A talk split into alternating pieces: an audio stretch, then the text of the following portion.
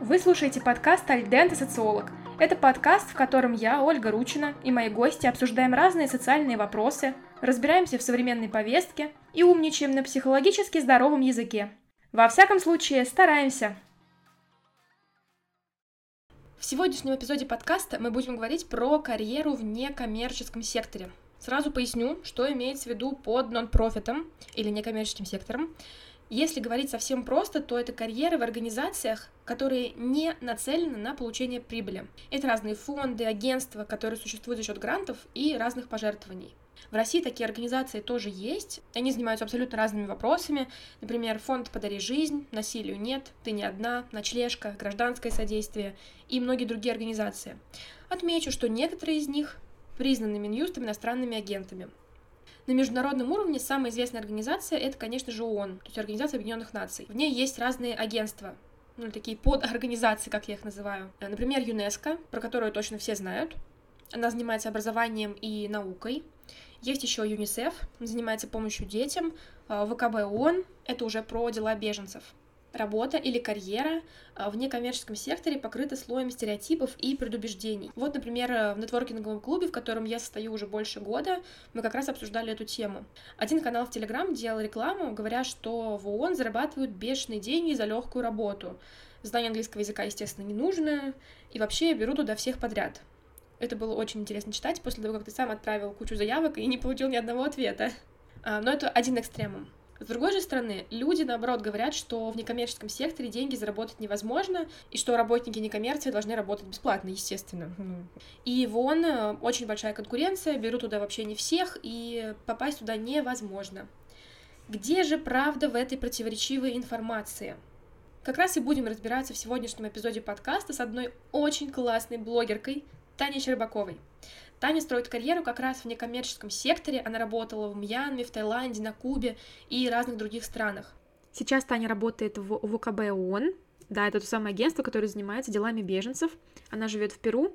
И здесь я хотела бы сделать небольшой дисклеймер, что в данном эпизоде подкаста Таня выступает не как сотрудница ООН, она высказывает только свое личное мнение. Еще Таня основательница того самого нетворкингового клуба, в котором мы как раз и обсуждали вопросы стереотипов о работе в ООН. Таня, привет! Спасибо огромное, что присоединилась к подкасту. Знаешь, когда у меня только появилась идея его записывать, ты была в числе первых людей, с которыми я хочу записать эпизоды. Спасибо, что позвала. Я давно слежу за твоим блогом, постоянно все читаю, все лайкаю. Я один, наверное, из тех подписчиков, которые просто лайкают, а потом читают. Расскажи, пожалуйста, как тебе пришла идея вести блог про карьеру в некоммерческом секторе? Ну, честно говоря, у меня никогда не было идеи вести блог карьере в нон-профите. Я просто из тех людей, которым нравится вести блог, рассказывать о своей жизни. Я помню еще до появления там разных соцсетей. Мы уже с подружками там делали проекты типа «давай будем каждый день делать фоточку и записывать, чтобы лето запомнить». То есть мы фактически придумали Инстаграм. то есть мне просто доставляло удовольствие э, вести соцсети, рассказывать о своей жизни. Естественно, когда в мою жизнь пришел нон-профит, я начала рассказывать об этом, потому что, ну, во-первых, это просто моя жизнь, а во-вторых, я поняла, что люди, в общем-то, не знают ничего об этом, как я в свое время ничего не знала. То есть когда-то я впервые услышала, мне кажется, а, когда поехала в языковую школу в Испанию, услышала, встретила волонтеров там и поняла, что есть такие волонтерские лагеря, но тоже никакой информации особо не было. Там я стала искать, какие есть организации. Когда нашла, я стала всем рассказывать, ребята, вот можно поехать на две недели, представляете, там замок реконструировать, на лодке ездить. Ну, то есть всем это продвигала, и фактически так получилось, что первые два года, что я это продвигала сама, я не ездила, но почти все мои друзья уже съездили. И также вот про Европейский корпус солидарности, например, тоже услышала, и вначале у меня, я помню свою реакцию, я подумала, что-то здесь нечисто, в смысле Евросоюз будет давать деньги на то, чтобы мы там волонтеры, да еще и россиянам, наверное, какая-то подстава. То есть у меня прошло достаточно много месяцев, прежде чем я от мысли, что это подстава, к мысли, что это что-то реальное пришло. И я понимаю, что люди, когда об этом читают, первый раз слышат, они думают то же самое, наверное, а может быть и хуже, потому что как бы я все-таки себя а, отношу к людям достаточно, не знаю, современным, а, можно сказать, даже смелым людям, да. Ну, то есть э, кто-то, кто вообще никогда не за границей, возможно, еще более строго на это посмотрит с недоверием. Поэтому я стала об этом рассказывать, не только потому, что нет информации, а потому что я действительно верю, что волонтерство, нон-профит — это что-то, что а, может э, принести большую пользу со всех сторон человеку, и в том числе как бы социальной организации, обществу. Ну, я вот вспоминаю себя на втором-третьем курсе бакалавриата. Я ничего не знала про нон-профит. У меня была такая картинка в голове. Либо ты работаешь за очень маленькие деньги там учителем в школе, но делаешь какое-то благое дело, либо ты работаешь за большие деньги в какой-нибудь корпорации, и это несовместимо с хорошим делом. Но вот благодаря твоим постам и эфирам картинка в голове немного поменялась, и я поняла, что, оказывается, есть и организации, которые готовы платить за то, что ты делаешь что-то хорошее, и даже вот в Европейском Союзе есть возможность волонтерского года, за который тебе тоже будут там платить определенные деньги, и ты будешь и помогать, и при этом получать э, деньги на жизнь. Однако я точно знаю, что до сих пор существует стереотип, что в некоммерческом секторе мало платят, что деньги там вообще заработать невозможно. Что ты думаешь по этому поводу? Я могу сказать, что, в принципе, это распространенная в постсоветских кругах в России тема. В принципе, о работе, что там работа– это страдание, ну, нормально там, что начальник там тебя пригибает, естественно, все так живут, никуда не уходи. Ну, то есть есть много негативных установок, в принципе, о работе уже. И люди не ассоциируют работу с радостью, там, не с какой-то миссией. Ну, то есть, ну, работать нужно, чтобы жить, чтобы есть, чтобы платить за квартиру.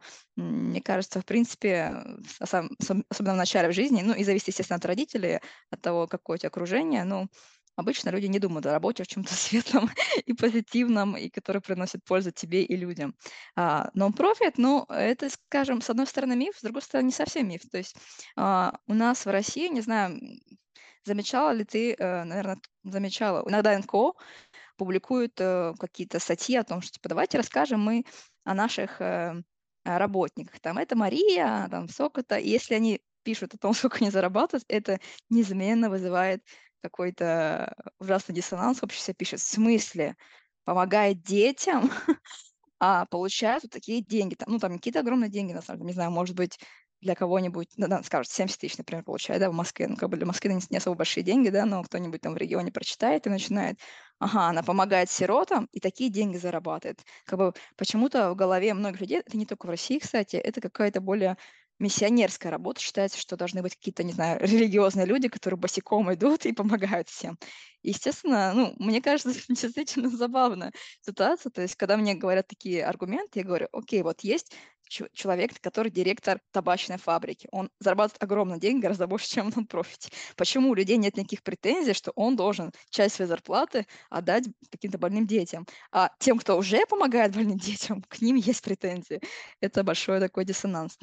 Вот. А насчет самих зарплат, а, это зависит, как бы есть организации большие международные, которые очень достойно платят, ну, как бы на среднее по рынку. Естественно, как бы, когда приходят люди, например, даже в клуб или хотят вступить в клуб и говорят, что вот хочется много денег заработать, как бы я ничего плохого в этом не вижу. Но если это м, главная цель, в коммерции гораздо больше денег, чем на профите, стопроцентно. То есть на профите можно заработать хорошие деньги, но в коммерции гораздо больше.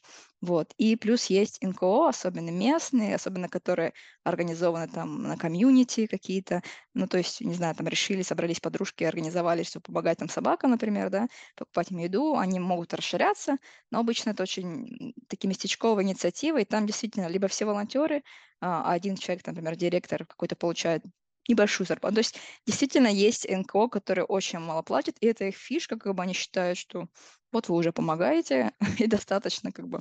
Вот. Э, плюс есть НКО, особенно на местах, э, которые, в принципе, настроены на то, чтобы у них будут все волонтеры. То есть это люди, которые там работают с понедельника по пятницу там, бухгалтерами, кем угодно, на выходные они там помогают какому-то действию социальному, и это тоже всех устраивает. Вот, естественно, когда э, мы говорим о больших НКО, у которых есть большие миссии что-то изменить, как бы нужно, чтобы туда приходили профессионалы, и чтобы они там задерживались. Если это будет бесплатно или очень дешево, ну, эти люди будут уходить в коммерцию. Как-то нужно их удерживать, и, естественно, а, в больших НКО, в том числе он, зарплата достаточно хорошая. Ну, кстати, выбирать же не обязательно, можно работать вне коммерции и параллельно делать что-то коммерческое. Э, я знаю, что многие ребята, которые работают в ООН, они потрясающе владеют языками. Кто-то открывает свои языковые школы кто-то открывает свои нетворкинговые клубы. Я до сих пор считаю, что это гениальная идея. Напомню слушателям, что у Тани свой нетворкинговый клуб, в который можно присоединиться всем желающим. И я считаю, что это реально потрясающая идея. Это и польза, и доход, и вообще просто... Это реально гениально. Таня, спасибо огромное за клуб. Я еще подумала про такой момент. Возможно, это я немножко заблуждаюсь, но мне кажется, у людей, которые стремятся работать вне коммерции, у них немножечко другие, наверное, ценности, возможно, больше какой-то осознанности. То есть человек, который работает в некоммерции, помогает там детям, ну, наверное, ему тяжело будет летать на частных джетах, зная, как э, все это вредит э, окружающей среде. Я бы сказала, что это не всегда так бывает. Ну, то есть, действительно, есть какая-то увеличенная осознанность в этом плане, но далеко не у всех в нон-профите и далеко не во всем. Ну, то есть для кого-то есть осознанность там, в плане помогать детям, и совсем никакой экологической осознанности. Но, но в принципе, я понимаю, о чем ты говоришь. Я, я сама считаю, что я достаточно осознанный человек, стараюсь, по крайней мере, и меня достаточно ранее. То есть я за то, чтобы люди зарабатывали хорошие деньги и а, на свои приоритеты это тратили, да, ну, как бы у каждого есть свои ценности, да, какие-то вещи, которые им очень важны в жизни. А, и я блогер, я люблю писать про это, как бы не стесняюсь того, что там зарабатывать деньги, но когда блогер начинает писать там, что я начала зарабатывать, и вот я пошла в кафе и уронила на себя пирожное, свое белое платье, и я просто его выкинула и купила 10 других. Меня, меня ранят такие вещи. Ну, я, конечно, никогда ничего не пишу, потому что ну, человек сам решает, что ему нужно. А, я не буду там говорить, вот вы заработали деньги, неправильно их тратите, нужно на детей. Но такие вещи иногда прям бросаются в глаза, думаешь, ну, хорошо, что зарабатываешь деньги, это очень хорошо, что ты продвигаешь, что их нужно зарабатывать. Но вот такое легкомыслие к потребительству, конечно, меня лично триггерит. Да, кстати говоря, меня тоже иногда это триггерит, но я тоже понимаю, что бывает по-разному, как бы у всех ситуации разные, у всех ценности разные, и это окей. И мне кажется, это мой личный стереотип, я часто себя на нем отлавливаю, вот как сейчас, что все в некоммерции — это потрясающие люди, такие осознанные, просто никакого зла, никаких плохих мыслей никогда не бывает, никаких конфликтов. Кстати, я хочу сказать, что клуб, собственно, одна из целей клуба- это как раз немножко снять эти розовые очки. Я помню, когда после первых шести месяцев я собирала фидбэк а, у людей, которые все шесть месяцев были, в том числе тебя, мне кажется, да, а, писали, многие писали, что как раз цель, что они надумали, что мы все такие хорошие, прекрасные люди, которые хотят изменить мир, и вдруг поняли, что там э, бывает и какой-то буллинг в организации, да, и э, газлайтинг, ну, всякое бывает, ну, то есть потому что э, не коммерция, но такой же сектор, да, как и коммерция. Там бывают и токсичные начальники, да, и люди, которые чисто из-за денег. Ну, то есть, э, естественно, большинстве своем есть, наоборот, какое-то а, воодушевление, что люди пришли для того, чтобы изменить мир к лучшему, и в большинстве, это, в большинстве случаев это так. Но это не значит, что там только осознанные люди, только нетоксичные, хорошие, полно всего. Кстати говоря про клуб, кажется ли тебе, что среди русскоговорящих людей интерес к нон-профиту сейчас возрастает? Я думаю, да. Кстати, у меня нет никакой статистики, сразу скажу, но я даже специально погуглила какие-то вещи а, по этому поводу.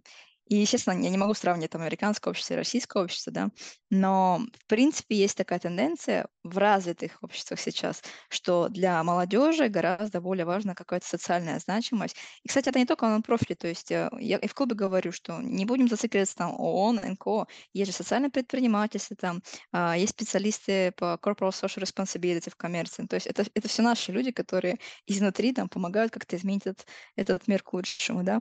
А, и сейчас есть большая большая потребность в развитых, опять-таки, государствах.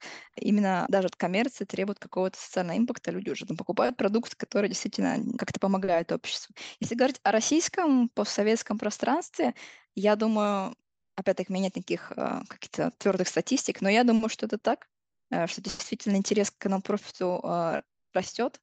Не в, не в принципе к нон-профиту, а просто, мне кажется, в периоды больших таких переломных событий трагедия, можно сказать, люди, в принципе, начинают больше задумываться о жизни. Там они жили как-то спокойненько, там, может, работали в коммерции, может, даже на табачной фабрике, опять-таки, мой пример постоянный. А, но в связи с последними событиями, я думаю, у многих возникла мысль, а что потом, как бы, что случится с, с нами через 20 лет, ну, как бы люди начали задумываться немножко о будущем в каком-то более экзистенциальном плане, и а, ви- видно, что а, ценность чего-то хорошего начинает расти, да. А как ты сама пришла в нон-профит? Такая история была. Я работала в новостном агентстве и просто гуляла еще была студенткой. Училась э, на журфаке МГУ, жила в общаге. Около общаги у нас есть психиатрическая клиника номер один в Москве. Вот, и я гуляла там в парке и увидела на стене просто газету. Я поняла, что газета была издана и написана, собственно, людьми, пациентами этой психиатрической клиники. Естественно, ну, не сказать, что там был какой-то, какие-то шедевры журналистские, а я была журналисткой, и я подумала, было бы здорово как бы людям рассказать, как писать тексты, да, как их улучшить. И я просто нашла имейл человека из этой, из этой клиники и написала ему, давайте я буду вести журналистский кружок вашим пациентам для газет. Но я подумала, я думала, честно говоря, что никто не ответит, но мне сразу же ответил этот прекрасный человек, Аркадий Липович, к сожалению, он уже умер. А, вообще светило просто психиатрических наук и очень хороший человек. И он сразу же меня позвал, и мы там замутили радиостанцию вместе с, с пациентами. Я по выходным ходила, делала кружок журналистский, а по будням работала в новостном агентстве, и я понимала, что вот этот час-два, который провожу в психиатрической клинике, помогаю действительно пациентам, да, я чувствую себя просто прекрасно. Это действительно дает тебе огромное удовлетворение. Прям у меня возникла огромная потребность помогать, но я тоже думала, так, э, что это за работа? Ну, это социальный работник. Сколько получают социальные работники в России? Ну, то есть, с одной стороны, прикольно, а с другой стороны, думаю, так, семью на это не прокормить, даже не знаю. И если бы мое агентство новостное не закрыли в свое время, в 2013 году, я бы, наверное, не знаю, что делала, потому что мне, в принципе, нравилась журналистика, но поскольку его закрыли, я опять вспомнила про ту странную э, инициативу, что вроде как может, могут россияне поехать в Европейскую по солидарности, и что даже им заплатят, стала опять это изучать, и вот уехала таким образом. И там уже поняла, что есть профит, собственно, это ну, не с неба на меня упал. Как я всегда говорю, нет такого, что когда в детстве спрашивают детей, там, кем вы хотите стать, там, те говорят полицейским, космонавтом, никто не говорит, там, я хочу быть research officer в ООН, потому что никто не в курсе, что это такое, что такое бывает. Ой, да, это точно. У меня есть младшая сестра, и в детском саду, э, когда был выпускной, их спрашивали, ну, то есть их группу, кем вы хотите стать. Девочки сказали, что они хотят быть парикмахершами, Мальчики сказали, что они будут таксистами. Только один сказал, что он будет полицейским, и одна девочка сказала, что она хочет быть врачом, как мама. Все, как будто других профессий не существует. Это, конечно, было очень мило, потому что это было в детском саду, но тоже очень так показательно. И я хотела у тебя еще спросить, э, как ты думаешь, почему государству и вообще выгодно ли государству инвестировать в некоммерческий сектор? Я так скажу, государству выгодно просто не мешать некоммерческому сектору, развивать его даже не надо. Вот просто разрешать ему быть и каким-то образом сотрудничать, и, и все, собственно, потому что ну, не требуется от государства никаких поддержек, ни, ни финансовых, ни никаких других. Единственное, что, что НКО хотят, э, и НКО почему хотят этого? Потому что спонсоры этого требуют, э, чтобы, например, все проекты, которые вы организуете, они были в унисон с какими-то государственными политиками. То есть нельзя просто так взять и какой-то проект э, организовать, там, помогать каким-то матерям-одиночкам, если нет такой политики, если само государство это не хочет развивать, то есть мы всегда комплементируем да, какие-то государственные политики, ну, в том числе их продвигаем, там, проводим какие-то, как называется по-русски, адвокаси, да, для того, чтобы подумали о том, что такие законы, в принципе, можно принять. Почему это полезно для государства? Просто потому что в большинстве случаев, где работают НКО, это страны, которых ну, есть много проблем, хотя можно сказать, что даже самые развитые страны, у них есть проблемы, НКО в них работают, просто они совсем другого порядка. И фактически НКО или ООН, и, в принципе, non-profit, они помогают добраться до каких-то проблем, которых э, у государства руки не доходят. Очень откликается история про не мешать. Я когда смотрю на участниц, ну, преимущественно на участниц клуба, есть еще и участники, они такие все замотивированные, одухотворенные, можно сказать, идейные. Они хотят помочь миру, да даже если не миру, там, своей стране, своему городу, району, но у них просто не хватает на это ресурсов. Хотя по факту государству уже выгодно развивать некоммерческий сектор, чтобы он забирал у общества определенные проблемы, до которых у государства руки не доходят. Ну, даже вот развитие там инклюзивного образования, я не знаю, помощь бездомным. Ну, ты знаешь, это же очень-очень зависит, в принципе, от политики государств. Как бы как можно продвигать какое-то инклюзивное образование, не знаю, там, феминистические ценности, woman empowerment, если на каком-то самом большом уровне совсем другие идут сообщения, метасообщения от государств. И я вот, знаешь, я вспомнила, я, моя первая работа была в Таиланде, а, я работала в НКО международный Save the Children, может быть, слышали, достаточно известная, самая большая, если не считать там ЮНИСЕФ, а ООН, самая большая частная, частная НКО, которая занимается именно вопросами прав детей.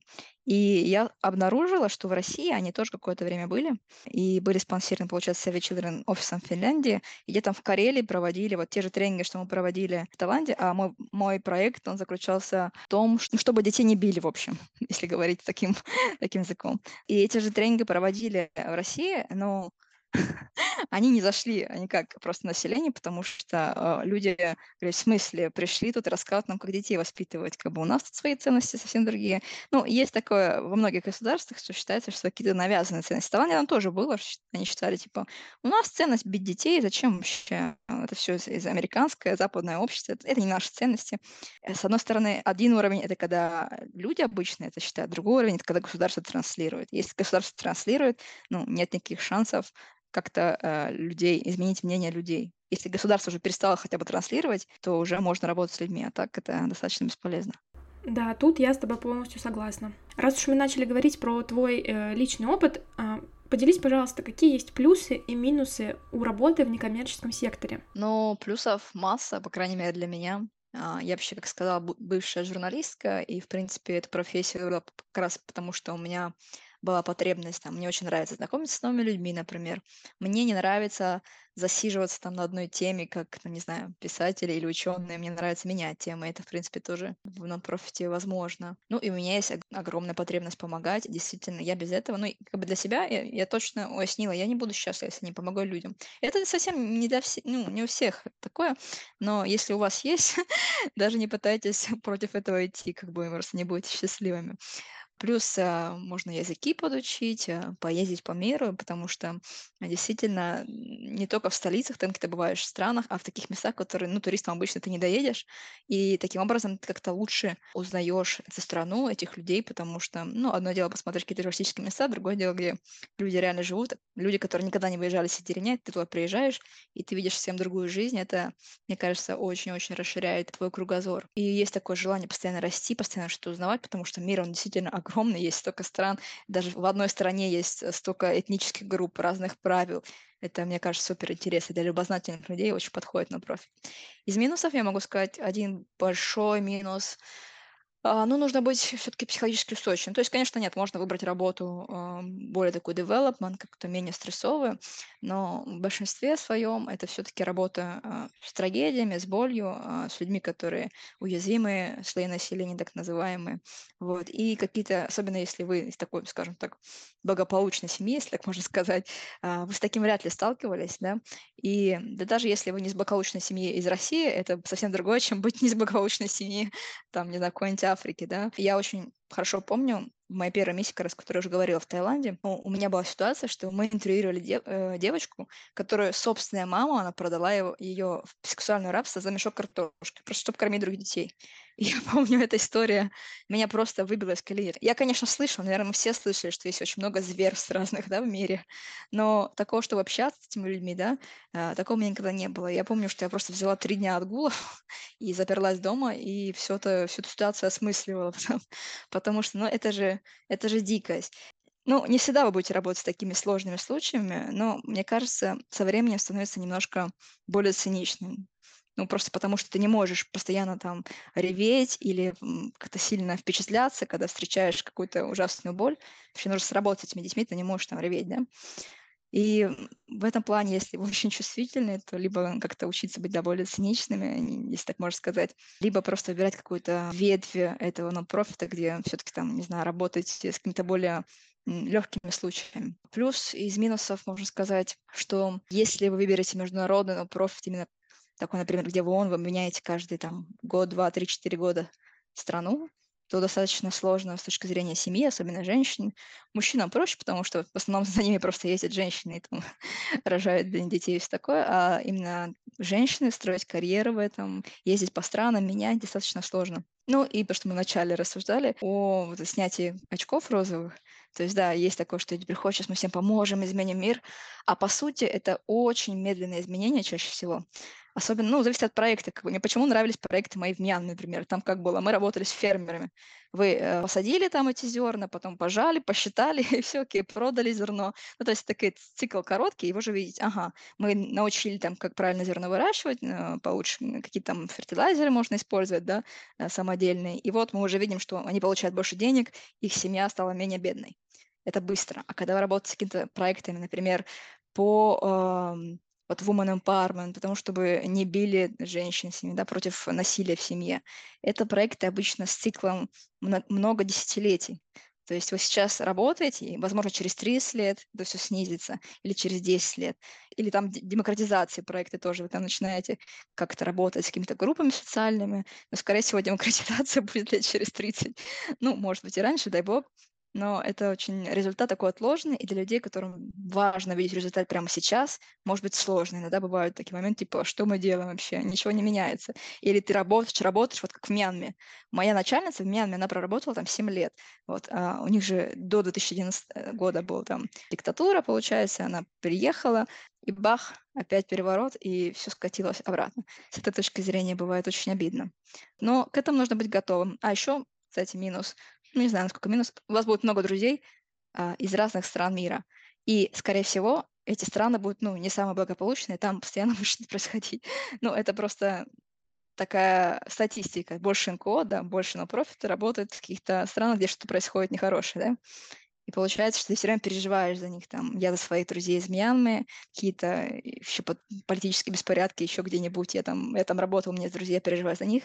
И это постоянно, постоянно немного тяжело бывает. Да, это прям очень грустно звучит, но я бы не хотела заканчивать этот эпизод подкаста на грустной ноте, поэтому такой последний вопрос, даже не вопрос, а просьба. Дай, пожалуйста, совет всем людям, которые хотят начать карьеру в нон-профите. Смотрите, здесь можно разделить на два совета даже. Один совет чисто для людей, которые хотят начать карьеру. В принципе, самое главное, мне кажется, это определиться, что именно вам подходит. Как бы как обычно мы выбираем карьеру? Мы там смотрим, кто-то кто это делает, нам интересно, о, классно, и давайте тоже такое делать. Но по сути это часто плохая дорожка, потому что, ну, неправильная дорожка, потому что ценности другого человека могут совсем быть другие. То есть я бы сказала, определиться своими ценностями, прямо их выписать и думать о том, какая работа будет подходить именно вам в этом плане. И не тратить очень много э, лет на обучение чему-то. Вот как бы поучились, сразу же начинаете работать. И поработали, и если поняли, что вдруг, что это не ваше, как бы либо меняете какое-то смежное, либо там снова идете учиться. Ну, то есть, чтобы не было такого, что бакалавриат закончили, магистратуру закончили, аспиратуру закончили, сейчас начну работать в своей работе мечты, начинаешь, проходит три недели, такой, да это не то, что я хотела, совсем по-другому представляла это, а уже прошло очень много лет, и потом начинает, ой, я уже столько вложила. А, ну вот еще один совет тоже, опять-таки, вне на профит, не надо вот э, оперировать таким понятием, что я очень много вложила, все, уже назад не вернуться, ну, потому что еще очень много, скорее всего. Даже если вам 40, 50, 60 лет, у вас еще десятилетия впереди, как бы, и, ну, не стоит на, заворачиваться в простынку, как говорится, и думать, что все уже идем к кладбищу. Ну, то есть нет, всегда в любой момент можно что-то изменить, э, и я действительно так считаю. А именно на профите, ну вот как я сказала, снять розовые очки, ну это, скорее всего, при первом же контакте с новым произойдет и, и без вашего участия. Не ожидать, что вот сейчас придете и все поменяете. Это есть даже такой, как называется, комплекс White Saver, типа Белый Спаситель называется. Может почитать, как бы это на самом деле не очень хорошо. То есть я очень рада, что помогаю людям, но не стоит сильно а, думать, что вы придете и все поменяете. Это дорога в никуда. Таня, огромное спасибо тебе и за советы, за то, что ты присоединилась к моему подкасту. Это просто невероятно ценно для меня. Я надеюсь, что нашим слушателям тоже было полезно послушать наш сегодняшний разговор про некоммерческий сектор, про карьеру в ООН. Если у вас есть какие-то мысли по поводу карьеры в некоммерческом секторе, или у вас есть опыт работы в разных НКО, в России, за рубежом, неважно, я буду очень рада про него прочитать э, в моем телеграм-канале, в посте к этому эпизоду. Ссылку я оставляю. Также я оставляю ссылку на запрещенный грамм Тани, чтобы вы могли следить за ее карьерным путем, в целом за ее жизнью. А также там вы сможете узнавать про открытие нетворкингового клуба, который мы сегодня несколько раз обсуждали, если вам интересна сфера нон-профита. Всем спасибо за прослушивание. До скорых встреч! У вас есть интересные темы для обсуждения? Предлагайте свои идеи мне в Телеграм. Контакты вы найдете в описании к данному эпизоду.